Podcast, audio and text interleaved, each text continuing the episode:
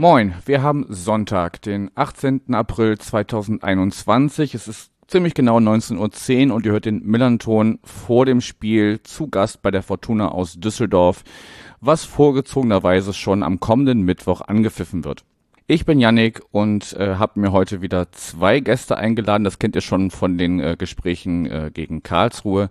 Zum einen äh, jemanden, der äh, den Fortunen bekannt sein dürfte, oder Fortuninnen viel besser, durch äh, die Bücher, die er geschrieben hat. Eins heißt äh, Fortuna für Klugscheißer unter anderem. Moin Michael. Ja, hallo Yannick. Moin, da ich ja auch in Hamburg äh, wohne. Genau, du hast äh, da bist, bist quasi hier um die Ecke, aber uns jetzt hier digital zugeschaltet. Genau. Genau, zu deiner Person kommen wir gleich. Vorher holen wir noch den anderen ins Boot. Ähm, den habt ihr vielleicht schon mal gehört, wenn ihr den Hörfehler-Podcast kennt. Äh, da hat er über den äh, Fußball in Spanien gesprochen. Moin Julian. Moin Janik, äh, ich bin aus Berlin zugeschaltet. Ja, guck, was, was die Technik alles möglich macht, wenn sie denn dann so läuft, wie sie laufen sollte. Aber das ist Wir jetzt. reden Äh, über Düsseldorf, ja. Genau. Ja. Verrückt. Ja, genau. Ich hatte euch äh, äh, eingangs schon gesagt, wir machen so eine kleine Vorstellungsrunde, gerade bei Leuten, die äh, das erste Mal bei uns zu Gast sind. Fangen wir doch mit Michael an. Äh, an dich die Frage, ja, wer bist du, was machst du und äh, warum Fortuna Düsseldorf? Ähm, ja, Michael Wolten. 60 geboren, 67 mein erstes Spiel im Rheinstadion erlebt. Ähm, und seit 2005 schreibe ich Bücher über die Fortuna. Da habe ich aber schon lange nicht mehr in Düsseldorf gelebt. Ich bin 83 nach Berlin gezogen und jetzt seit 2007 in Hamburg. Äh, ja, ich, ich, ich blogge, ich schreibe im Moment an einem Roman ähm, und verfolge die Fortuna immer weniger intensiv eigentlich, auch wenn das letzte Buch erst letztes Jahr erschienen ist, aber äh, Profifußball fällt mir inzwischen ziemlich schwer, den zu begleiten. Hast du da denn, also ja, das, das Buch, das du erwähnst, ist äh, die äh, so eine Art Chronik zum 125-jährigen Jubiläum. Da können wir auch gleich noch ein bisschen drauf eingehen, was denn so in den letzten Jahren bei der Fortuna passiert ist. Hast du denn jetzt hier, wenn du in Hamburg bist und alles normal wäre, neben den, den beiden äh, Auswärtsspielen der, der Fortuna, hast du denn da irgendwie vielleicht bei dir um die Ecke einen Verein gefunden, wo alles noch ein bisschen ehrlicher ist, wo man auch äh, bei Bier und Bratwurst äh, einfach ehrlichen Fußball gucken kann? Ähm, ich habe so ein bisschen probiert. Also ein Freund von mir, wir haben, oder andersrum, wir haben, wir haben ja hier in Hamburg auch eine, eine, einen Fortuna-Fanclub oder im, im Norddeutschen und wir treffen uns im Gräbes in der Markusstraße zu den Spielen, wenn wir normalerweise gucken dürften.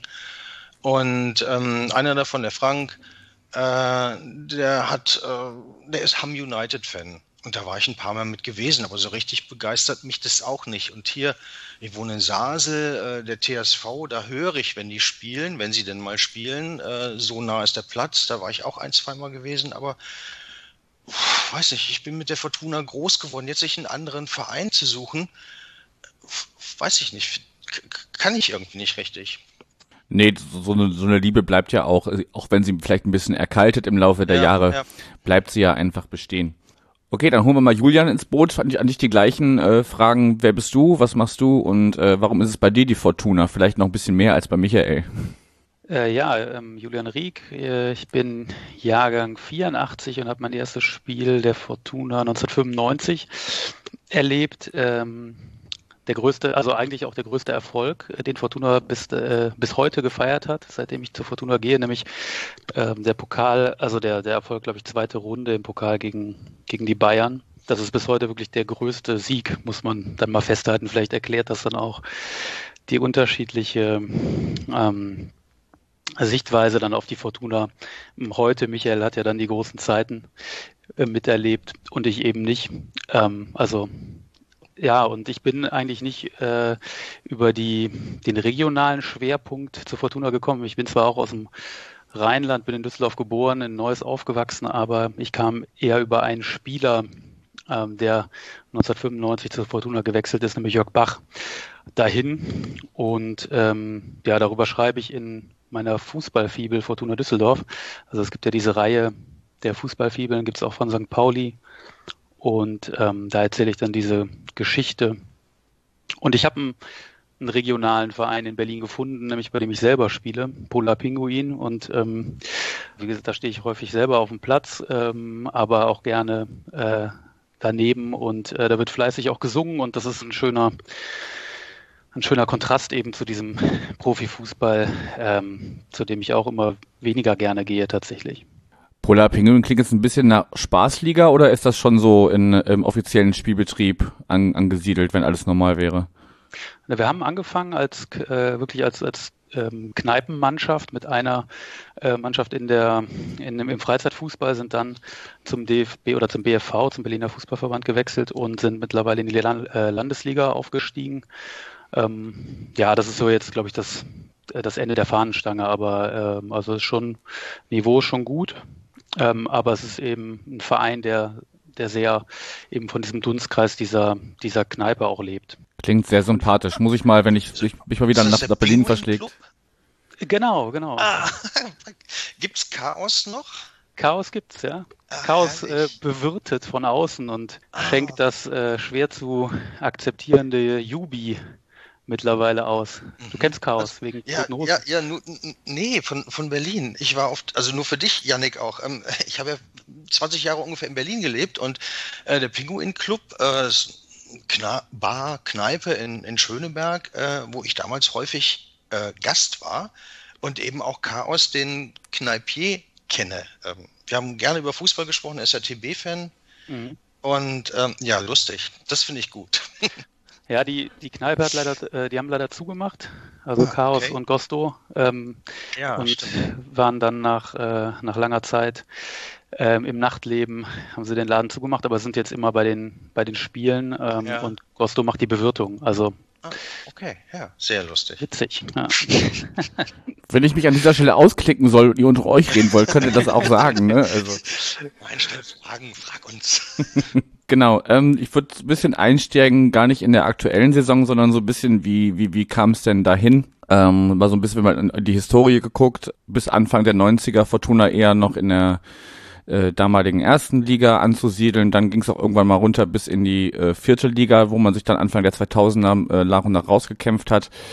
Ähm, Michael, wenn du so, ein bisschen so einen kleinen, äh, kurz gefassten Abriss machen könntest, ähm, wo kommt die Fortuna her, wo steht sie jetzt und wo will sie hin? Äh, Ende der 70er, Anfang der 80er war die Fortuna einfach ein klasse Verein. Äh, Fünfter gewesen, im, dreimal hintereinander im DFB-Pokalfinale, zwei davon gewonnen, Europapokalfinale. Mehr kannst du eigentlich kaum noch erreichen. Dann wurden äh, Mitte der 80er Spieler verkauft, gute Spieler verkauft, schlechte Spieler dazugekauft. Ähm, man war nicht bereit, Risiko einzugehen und eigentlich ab äh, 87, als es dann nach 16 Jahren, glaube ich, äh, aus der ersten Liga wieder runterging, ähm, entwickelte sich die Mannschaft zur Fahrstuhlmannschaft, die immer mal wieder erste Liga war, dann aber auch, äh, bis sie dann wirklich äh, Anfang der 2000er bis in die vierte Liga abstürzte. Man muss wirklich sagen, abstürzte. Der Verein war pleite, er war äh, in Düsseldorf nicht mehr angesehen. Ähm, kaum einer wollte was mit der Fortuna zu tun haben. Äh, und ich bis 2003, ich glaube 2003 war das ein Mythos-Spiel, da gab es am, am, am leichten Vatertag ist, Christi Himmelfahrt? Ich habe keine Ahnung. Egal. Also am Vatertag gab es ein Spiel, war frei, war schönes Wetter. Die 93er Mannschaft spielte gegen die 2003er Mannschaft und das war eine große Party und das ist so ein bisschen der Wendepunkt. Fortuna ist das ähm, ist wieder bei den Fans angekommen. Die Fans haben äh, die zweite Oberligasaison ähm, großartig mitgemacht. Fortuna hatte nur Heimspiele gehabt, weil egal wo sie spielten, waren die Fortuna-Fans in der Mehrzahl, sind dann aufgestiegen und haben dann die nächsten Jahre eigentlich relativ vieles richtig gemacht. Ähm, letztendlich sind sie ja dann auch 2012 aufgestiegen, dass dieser Aufstieg so naja, gegen Hertha Relegation brauche ich nichts zu sagen, war ärgerlich, aber äh, wurde auch maßlos übertrieben. Ja, und seitdem, erste Liga, zweite Liga, die, die, nach dem zweiten Aufstieg, der zehnte Platz, das war ein ganz, ganz feiner, toller Erfolg, fand ich. Äh, auch mit einem ziemlich attraktiven Spiel. Das hat mir gefallen. Der letzte Abstieg war einfach äh, völlig unnötig, aber so, so, so ist es halt. Und äh, jetzt, oh, eigentlich kann ich, ich kann ganz gut mit der zweiten Liga leben. Da gibt es weniger Plastikclubs. Wenn jetzt auch noch Schalke, möglicherweise Köln und von mir aus auch noch die Hertha absteigen sollte, ähm, würde ich das nur begrüßen. Dann hätte man eine wunderschöne zweite Liga und kann sich Hoffenheim und Leipzig und so einen Scheiß sparen. Und dann kommen noch Rostock und Dresden nach oben und dann hat man hat man äh, eine attraktivere zweite Liga in vielen Augen als äh, als die erste auf jeden Fall. Ja. Ja, bin, bin ich ganz bei dir. Also ne, äh, seit seit ich äh, St. Pauli verfolge, haben sie nicht, äh, also es fing an, als sie gerade noch erste Liga gespielt haben, da mit dem äh, Derby-Siegertor durch Asamoah damals. Äh, so lange bin ich mittlerweile auch schon immerhin dabei. Mhm. Aber seitdem kenne ich den Verein ja eigentlich auch nur als Zweitligisten. Wenn wir dann jetzt so ein bisschen schon in die, in die jetzige Saison kommen, nach diesem äh, zweijährigen Ausflug, in Anführungsstrichen, in die Bundesliga, vor dem Abstieg hat ja Uwe Rösler schon das, das Amt des äh, Cheftrainers übernommen und ähm, eigentlich immer, wenn ich jetzt so ein bisschen ähm, Nachrichten äh, aus, aus Düsseldorf mitbekomme, geht's immer darum, bleibt er oder bleibt er nicht. Julian vielleicht, ähm, wie, wie hast du ihn jetzt in den, äh, ja, mittlerweile schon über einem Jahr ist er da, an, äh, Anfang 2020 gekommen. Wie nimmst du ihn wahr und wie würdest du es einschätzen? Sollte er ja möglicherweise noch ein, ein zweites Jahr, zweite Liga mit Fortuna dranhängen oder wird es Zeit, dass da jemand anders den Posten übernimmt? Ja, also als er kam, ähm, da habe ich schon, habe ich gedacht, wow, ähm, das ist jetzt mal was Neues. Er war ja in Deutschland als Trainer noch nicht tätig gewesen und ähm, ich kannte ihn halt noch aus den 90ern mit langer Mähne bei, bei Dynamo Dresden und, und Nürnberg und dann diese, diese Manchester City-Geschichte, wo er ja eine absolute Ikone geworden ist. Äh, das habe ich dann schon mit ihm verbunden oder auch später, er war ja nochmal in Kaiserslautern, also ähm, und dass er dann viel in England und in Schweden ähm, unterwegs war, ähm, habe ich mir schon einiges von versprochen als ich dann so die erste Pressen, äh, Pressekonferenzen gehört habe, ähm, war ich dann eher so ein bisschen ernüchtert. Ähm, also ich finde, also ich fremdle immer noch so ein bisschen ähm, mit seiner mit seiner Art, aber das sind ja ganz subjektive Sachen eigentlich. Ne? Also ich finde das immer sehr schwierig von außen Trainer zu bewerten und natürlich auch, ich glaube auch die Spieler kommen ja immer ganz unterschiedlich gut mit mit Trainern ähm, zurecht. Und naja, er hat ähm, natürlich Fortuna auf dem letzten Tabellenplatz übernommen damals. Es sah auch erstmal viel besser aus, ähm, als er kam. Also unter Friedhelm Funkel ist er jetzt gerade wieder in der Diskussion, weil er nach Köln gegangen ist. Ähm, und äh, was Fortuna in der Hinrunde im zweiten Bundesliga-Jahr gespielt hat, das hat echt an schlimmste Zeiten erinnert, muss man mal sagen. Ähm, und da war ein Trainerwechsel einfach notwendig und da sah es unter ähm, Rösler auch erstmal besser aus. Ähm, aber er hat es halt nicht geschafft, in den entscheidenden Momenten die Punkte zu holen. Es gab unglückliche Last-Minute. Punktverluste gegen, gegen Frankfurt, erinnere ich mich da, oder gegen Köln, auch dieses, wo man in, in den letzten zehn Minuten noch eine 2-0-Führung verspielt und dann eben klar dieses äh, Spiel bei Union Berlin. Und gegen Hertha 3-0 geführt. Und gegen Hertha, stimmt, ja. Mhm. ja. Das war so ein, wo du eigentlich schon 4-0 auch führen kannst und da dieses Handeigentor, ne? Das war das. Äh, ja. Also ja.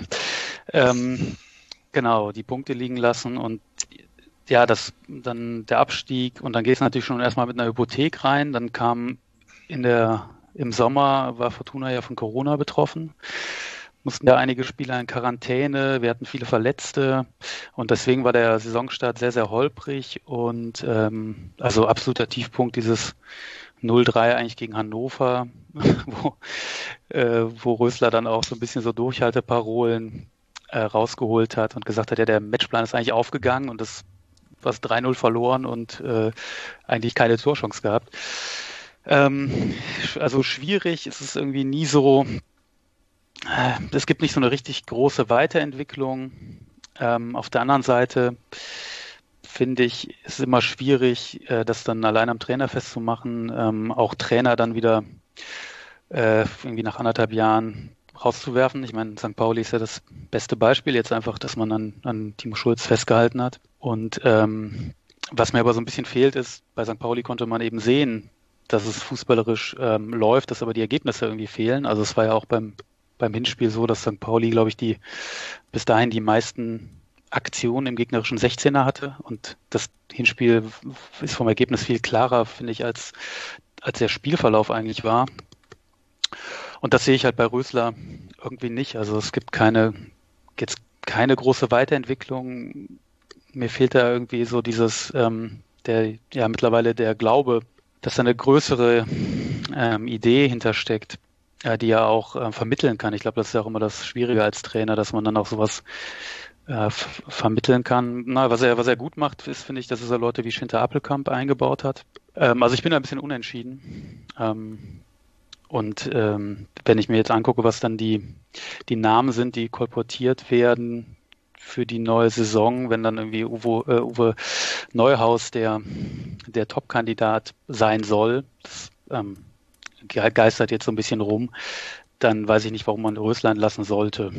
Ja, du hast gerade schon so ein bisschen Oder, dieses, ja, ja entlassen wir falsch, ne? Also der Vertrag läuft ja aus. Also da, da kann man sich natürlich schon günstig dann ähm, des Trainers entledigen, also der dann nicht entlassen würde.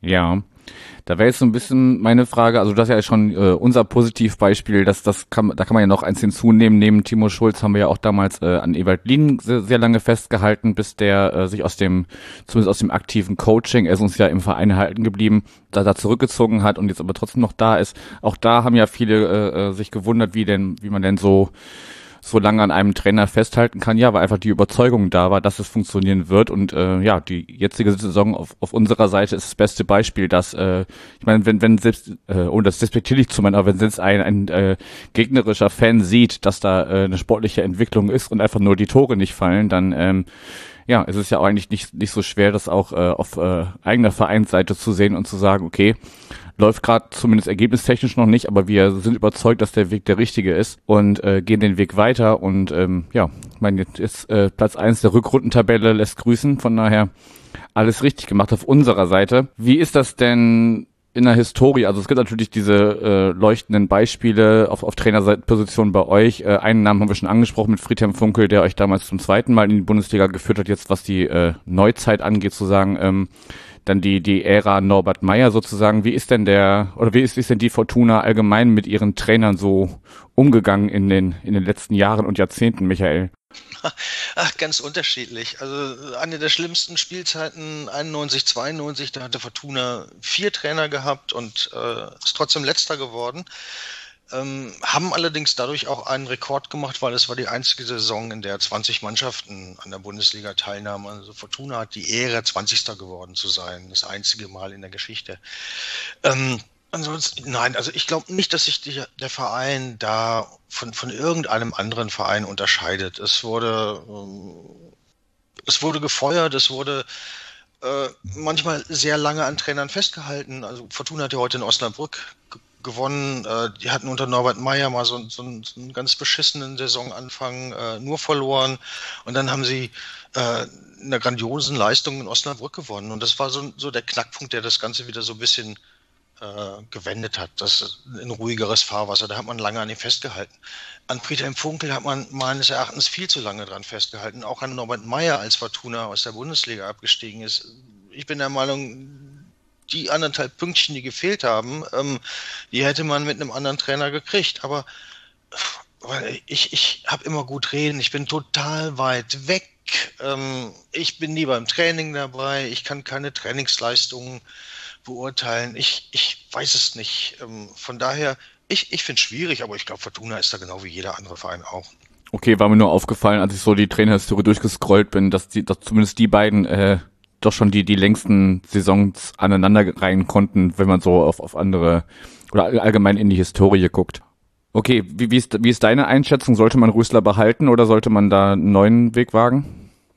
Äh, ich tue mich da noch schwieriger als äh, Julian, weil ich habe diese Saison noch keine einzige Minute eines Fortuna-Spiels gesehen. Ähm, ich habe kein Sky, ähm, oder, oder sonst irgendwas. Das heißt, ich sehe nichts. Ich gucke mir auch keine Sportschau an. Das ist mir, weiß ich nicht, ich kann es nicht mehr. Ähm, und von daher, äh, nein, ich, ich, ich kann nicht zu Rösler sagen. Was ich let, am Ende der letzten Saison gesehen habe, war ja ähnlich wie Julian. Ich fand am Anfang, ähm, ich glaube, eines der ersten Spiele war gegen Frankfurt oder so.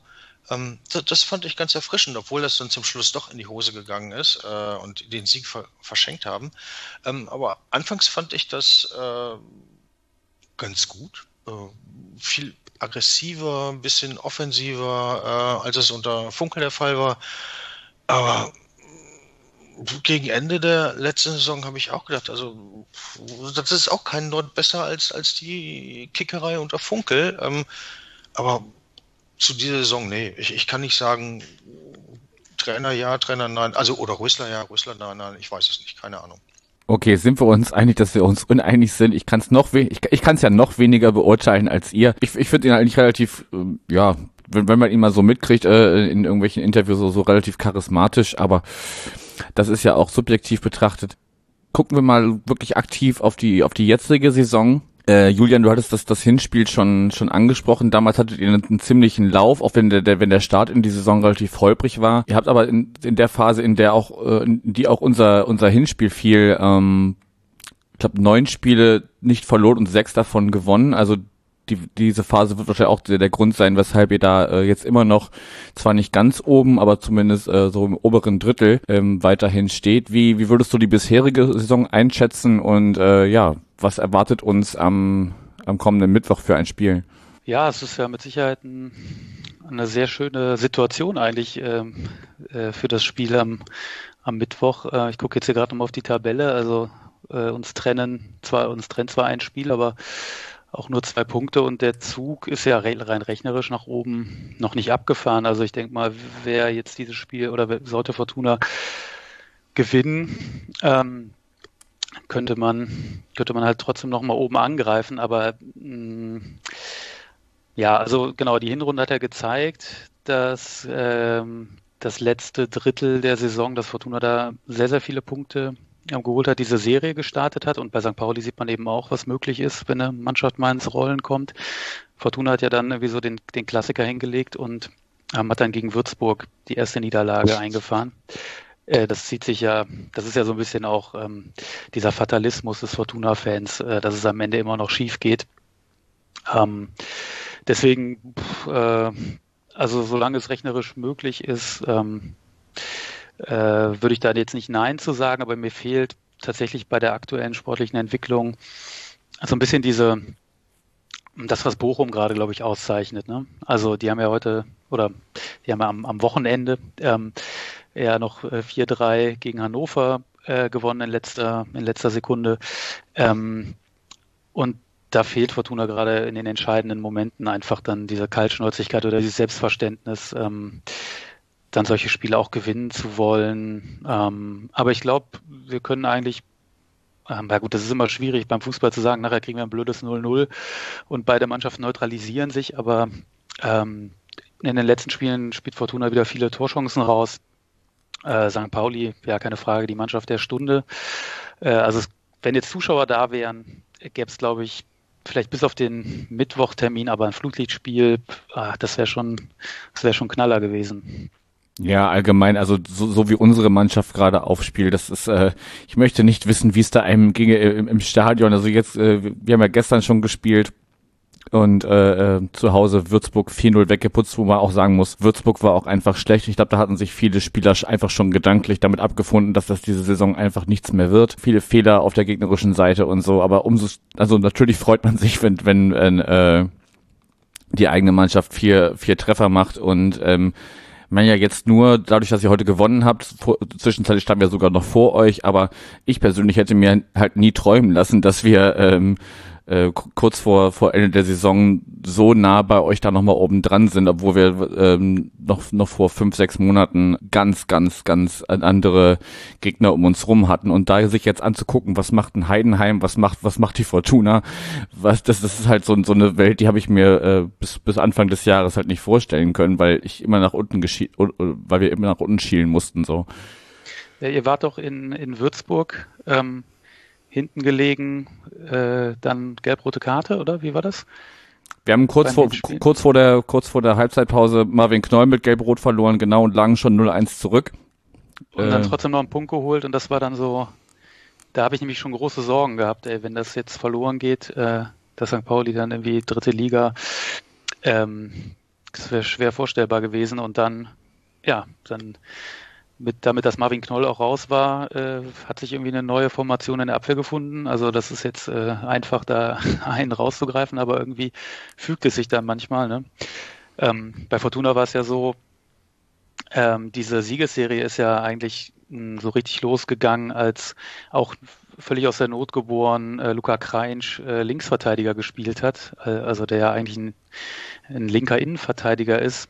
Und auf einmal ähm, stand Fortuna hinten, ähm, da waren auch alle wieder fit, also dann, dann waren auch, standen alle zur Verfügung, aber aus einer super Defensive heraus einfach, was dann unglaublich wichtig ist, hinten wenig zugelassen und dann einfach diese, diese Serie gestartet. Ne? Und ähm, ja, ich hoffe, dass sich jetzt auch wieder mal so eine Formation einspielt. Und ähm, bei Fortuna ist es ja diese Saison so, dass äh, ja schon fast äh, man sich verlassen muss auf einen ganz, ganz jungen Spieler, Schinter Appelkamp. Wurde, glaube ich, auch ähm, schon in der ähm, beim Hinspiel angesprochen. Äh, also mit dem hätte ja vor der Saison niemand gerechnet. Und das ist ein so ein ganz, ganz feiner Fußballer, der ein super Verständnis für den Raum hat, ein super Passspiel hat, also wirklich beeindruckend. Also wir sehen ja das Spiel ja immer aus einer ganz guten Perspektive von der sozusagen von der Haupttribüne von oben. Ähm, aber was der für Räume erkennt, ähm, das finde ich schon sehr, sehr beachtenswert und das ist vielleicht auch ein bisschen, ein bisschen bitter, dass so eine Mannschaft, die aus der ersten Liga runterkommt und ja mit einem der besten Kader mal, von den Namen hat, äh, sich aus, auf einen Spieler verlassen muss, ähm, der eigentlich bis vorher nur Regionalliga gespielt hat und ja auch einfach jetzt an seine körperlichen Grenzen gekommen ist schon ne, in dieser in dieser Hinrunde. Also er könnte er könnte jetzt wieder spielen, saß heute wieder mal ähm, auf der Bank. Ähm, also das macht so ein bisschen auch mir ein bisschen Freude und Hoffnung für die für die Zukunft, dass aus dem äh, Nachwuchsbereich Spieler hochkommen und ähm, ja nicht wie wild äh, von außen irgendwie Leute geholt werden und die dann nach ein, zwei Saisons wieder weg sind. Und das war eben auch lange nicht der Fall. Also ich äh, mhm. äh, freue mich über sowas auch. Auch ich, ich finde es auch schön, wenn Joa mal äh, gesund bliebe, eine, eine gute Chance bekäme. Aber ich, ich weiß nicht, wer der letzte Spieler aus Fortunas zweiter Mannschaft war, der sich so wirklich durchgesetzt hat nach Bellinghausen und Lambert. Ah, Bebu vielleicht noch? aber er war dann auch. Ja, okay, der ist dann relativ schnell weggegangen, ja, stimmt. Aber das war schon. Ja. ja, und von daher finde ich schön, dass jetzt wenigstens zwei Spieler vielleicht mal die Chance haben, auf Dauer äh, die Mannschaft zu verstärken, vielleicht auch zu führen. Genau. Das ja, so also ne? unser leuchtendes Beispiel momentan ist Finn Ole Becker, der ja auch aus dem, aus dem eigenen Nachwuchs kommt, hier äh, alle Jugendmannschaften durchlaufen hat, glaube ich, und auch viel Einsatz da auch einen Platz bekommt und dann noch so, gibt's noch so ein paar jetzt äh, äh zum, zu diesem kleinen Wintertransferfenster ist einer in die MLS gewechselt, äh, Leon Flach, aber wir haben auch noch ein paar andere, die, die wirklich auch bei uns, zumindest aus der U23 oder so, so noch äh, jüngere Jugendmannschaften durchlaufen haben. Da ähm, haben wir, glaube ich, mit Timo Schulz auch einfach jemanden, der da auch Wert drauf legt, der da einen Blick drauf hat. Und, und äh, ne, ehemals selber U19-Trainer, da hat er, glaube ich, einfach von sich aus schon den, den Blick zu gucken, Mensch, was passiert im eigenen, im eigenen Stall sozusagen, wie kann man da vielleicht mal hochziehen und die, die Chance geben, sich äh, bei den Erwachsenen zu beweisen, in Anführungsstrichen. Genau, jetzt, jetzt sind wir schon beim Kader angekommen. Ähm, natürlich kommen wir nicht umhin, äh, einen äh, uns altbekannten zu erwähnen mit Rufen Hennings. Und äh, ja, Thema Corona hattest du zu, zum letzten Sommer schon angesprochen, aber das bedeutet euch auch weiterhin. Äh, Kenan Karaman ist zurückgekommen aus der Länderspielpause und äh, ist auch erstmal positiv äh, getestet worden und äh, in häusliche Quarantäne. Meinst du, oder allgemein, wie, wie schätzt du äh, den, den Sturm bei euch ein und wie, wie schätzt du Rufen ein? Und wird Kenan am Mittwoch schon wieder zumindest auf der Bank sitzen können oder wird er noch weiter geschont? Ja, also von den Namen her war es natürlich, äh, also Hennings nach den, nach, den, nach den 15 Toren aus der letzten Saison in der Bundesliga. Klar, das läuft nicht immer in der zweiten Liga dann äh, dann gleich so weiter. Das ist einfach eine andere Situation. Aber nominell hat, war natürlich der Sturm top besetzt. Äh, also Karaman, türkischer Nationalspieler. Dazu äh, Kovnatski, der viel verletzt war leider in, der, in, dem, in dem zweiten Jahr Bundesliga, der aber deutlich seine Qualitäten hat. Und ähm, ja, heute hätte er, hätte er eigentlich vier Tore machen müssen.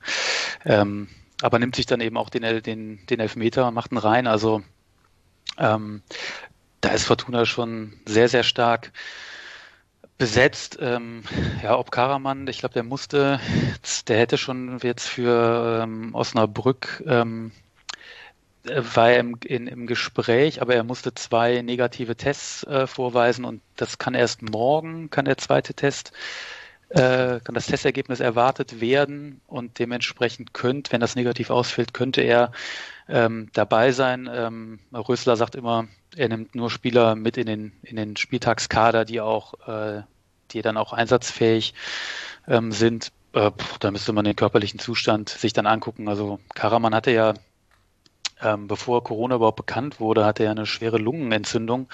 Und da gab es schon mal so Gerüchte oder hat man sich dann schon mal überlegt, ob der vielleicht äh, damals schon mal Corona ähm, hatte. Also der fiel wirklich monatelang aus, ähm, wo man sich dann gewundert hat, wie kann man, wie kann man so lange ausfallen mit einer Lungenentzündung. Aber ähm, deswegen will ich, also fällt mir jetzt das, mir das schwer vorzustellen, dass der im, dass der am Mittwoch ähm, in der zweiten Liga auflaufen soll. Ähm, mal schauen. Also äh, Hennings wurde ja geschont heute ähm, und ich kann mir vorstellen, dass er aber ähm, äh, von Anfang an auflaufen wird. Und eigentlich war das ja so ein bisschen, was ich mir von Rösler versprochen habe. Ich weiß nicht, wann hatte der dann so, so Trainer, die dann als Spieler, der war Stür der war selber Stürmer und dann erhofft man sich dann irgendwie auch noch so einen so einen extra Kick irgendwie von so einem Trainer, der dann gerade so einen so nominell super aufgestellten ähm, äh, Kader oder Sturm dann irgendwie nochmal auch vielleicht einfach nochmal Sachen mitgibt, die er aus der eigenen Erfahrung oder dann auch ähm, Dinge trainieren lässt, die vielleicht ein, ein, Trainer nicht so machen würde, der früher eine defensive Position äh, besetzt hat. Und da ähm, hätte ich mir echt von, also deutlich mehr ähm, erwartet, was das, was das Tore schießen anbelangt, aber ja, zweite Liga ist halt, ähm, oder jedes Spiel wird neu angepfiffen und die Namen ähm, sind dann Schall und Rauch am Ende. Ne? Okay, wenn ich dich jetzt auf ein äh, Ergebnis festnageln würde, Michael darf dann im Anschluss auch direkt äh, tippen. Also ich tippe nicht. dafür, ähm, dafür weiß ich, wie sehr, wie, wie, wie sehr der Fußball äh, unberechenbar ist. Also wenn jetzt äh, wie gegen Bochum nach drei Minuten irgendwie eine Notbremse mit Elfmeter äh, irgendwie da rauskommt ähm, und Fortuna verliert 0-5 ähm, und ich tippe vorher irgendwie was anderes. Also ich freue mich auf ein, auf ein Spiel von zwei Mannschaften, die gut drauf sind und ähm, hoffe, dass es torreich wird und mal schauen, was dann hinten bei rauskommt. Also möchte ich jetzt nicht, also muss ja gar nicht ein Ergebnis sein, möchte ich auch nicht festlegen, ob die Fortuna das gewinnt oder verliert. Ja, da, da bin ich einfach so ein gebranntes Kind. Ne? Also Fortuna hat schon, auch ne, eben wurde das Hertha-Spiel an, äh, angesprochen, dass, äh, dass äh, nach der 3-0-Führung noch fast aus der Hand gegeben wird oder die Relegation wo dann äh, vielleicht ein Spielerbruch äh, noch den Aufstieg verhindern kann. Also äh, das ist mir zu unsicher, da eine Prognose abzugeben bei der Fortuna. Michael, wie sieht's bei dir aus? Ich meine, du verfolgst die Spiele jetzt nicht aktiv, aber du wirst ja auch schauen, wie es gelaufen ist und, und äh, wie man sich so geschlagen hat. Was, was würdest du äh, sagen? Was sehen wir am Mittwoch für ein Spiel? St. Pauli ist in richtig guter Form. Ähm, Fortuna muss heute, habe ich mir eben zumindest sagen lassen, ja auch gut gespielt haben. Ähm, also mein Lieblingsergebnis bei sowas ist immer 5-5 wie in Braunschweig vor wann war das? 2009, als Fortuna in die zweite Liga aufgestiegen ist. Das ist so ein großartiges Spiel gewesen. Von daher 5-5 ist doch geil. Und dann am besten schön abwechseln, ne, dass man wahlweise fluchen oder sich freuen kann. So war das damals in Braunschweig wirklich. Also und noch drei Elfmeter für die Eintracht, davon zwei gehalten. Also hm, sowas ist schön. Ja, für, für die eigenen Nerven nicht, aber. Nein, ich hatte dann auch noch übernommen für einen Freund, äh, einen Live-Ticker zu machen. Ich, manchmal habe ich drei Tore in einem Rutsch rüberbringen müssen, weil die so schnell hintereinander gefallen sind. Bin gar nicht hinterhergekommen.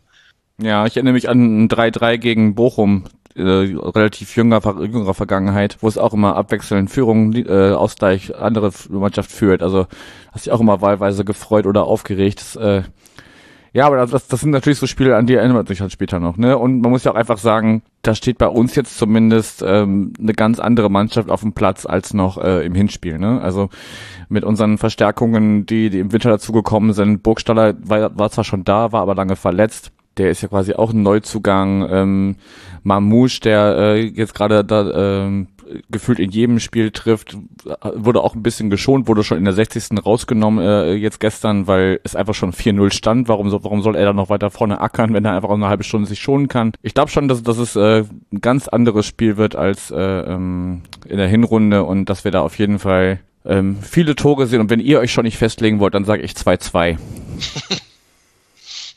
Gut, dann würde ich das Sportliche soweit abschließen, es sei denn, ihr habt noch irgendwas zu ergänzen. Nö, ich nicht. Julian, bei dir noch was? Ich höre nicht. So, nee, sorry, ich bin gerade so. gemutet gewesen. das ist, das ist ein, ein, klassischer, klassischer Fehler, der passieren kann. Alles gut. Also ähm, ähm, im Hinspiel äh, beginnt, das Spiel gewinnt ja mit zwei Großchancen für St. Pauli. Also ähm, da kann es auch schnell ähm, 2-0 für St. Pauli stehen und Fortuna gewinnt das dann 3-0. Das sieht dann irgendwie so glatt aus, aber so war es ja lang nicht und deswegen, ähm, ja, ähm, so kann es dann auch wieder laufen.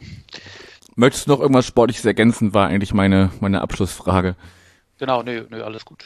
Okay, dann würde ich einfach vielleicht ein bisschen mit, mit Anekdoten. Du, Michael, du hattest im, im Vorgespräch vor der aktuellen Aufzeichnung schon so eine kleine Anekdote erzählt, deine Verbindung zu St. Pauli und vielleicht erklärst du mir auch, ich habe mir jetzt ehrlicherweise nur die, den Promo-Text von diesem äh, äh, Fortuna für Klugscheißer durchgelesen, aber die, die Eierlikör-Anekdote würde mich interessieren, weil ja Ostern noch nicht so lange her ist, wenn du möchtest.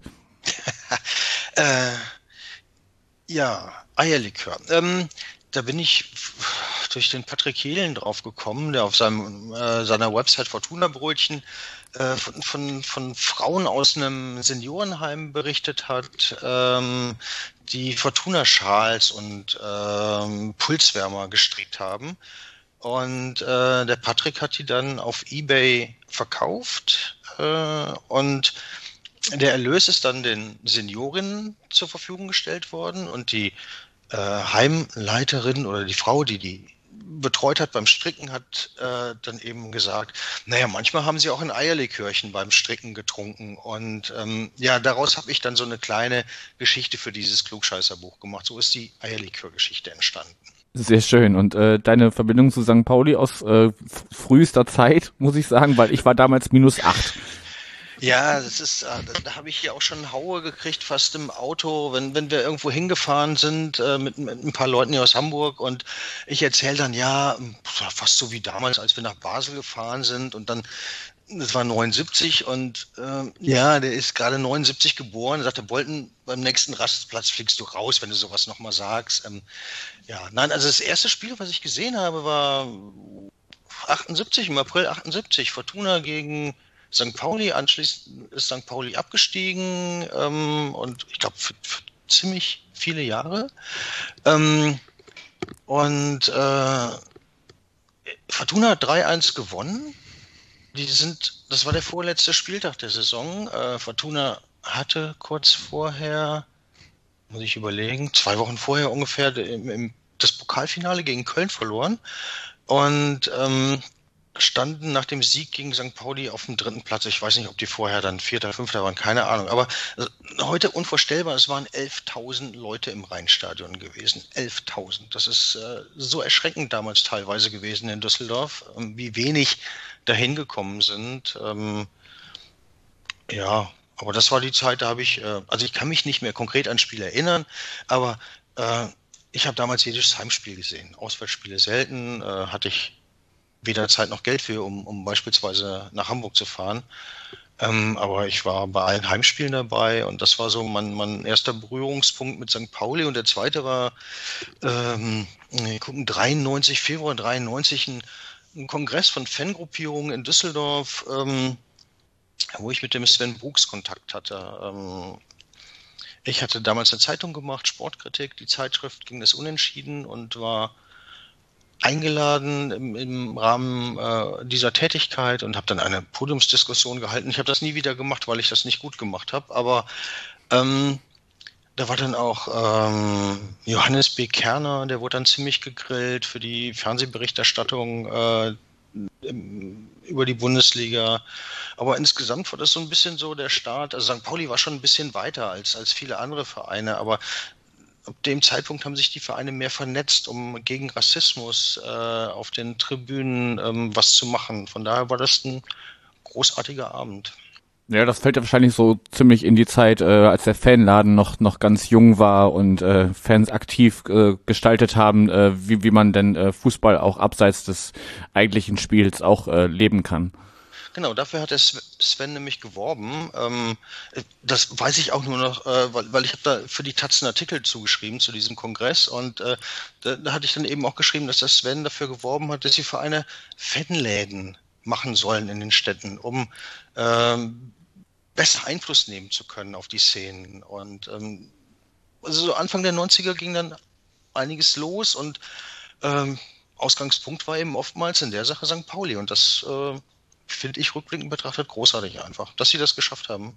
Ja, jetzt die, dieses Jahr hat sich das ja zum äh, 30. Mal gelernt, gejährt. Die Gründung des Fanlands ist auch ein sehr schönes Buch erschienen.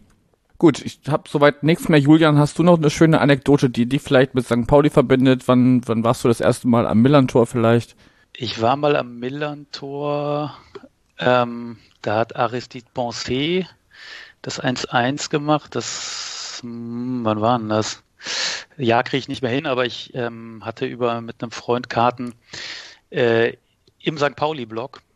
das war auf jeden Fall eine, also ich hätte es mir nicht so schwer vorgestellt ähm, da irgendwie ruhig zu bleiben. Äh, ich habe es geschafft, ich bin nicht aufgefallen. Ich habe sogar ein bisschen mitgesungen, aber das war schon sehr schwierig.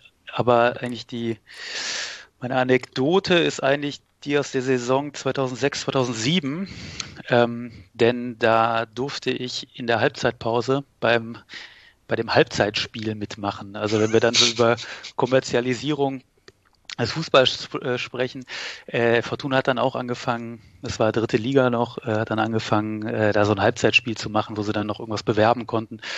Und das war halt alles noch relativ äh, amateurhaft und der äh, ich kannte jemanden, der als Azubi da in der Kommunikationsabteilung war, der dieses Halbzeitspiel äh, organisierte. Und es waren wirklich immer nur Leute aus Neuss, ähm, wo ich damit dann gelebt hatte, ähm, die dann zu diesem Halbzeitspiel runterkamen. Und wir haben uns immer schon darüber lustig gemacht, äh, was das für Gurken da sind, die, also man musste dann den Ball so nah wie möglich an die an die Grundlinie ähm, schießen. Und ähm, ja, so, ne, man, wenn, wenn ich dann selber dran bin, dann zeige ich denen mal, ähm, dass ich kicken kann und so und ja gut, und dann äh, sind wir da runter, drei Leute, also insgesamt drei Leute, die ich auch ähm, alle kannte.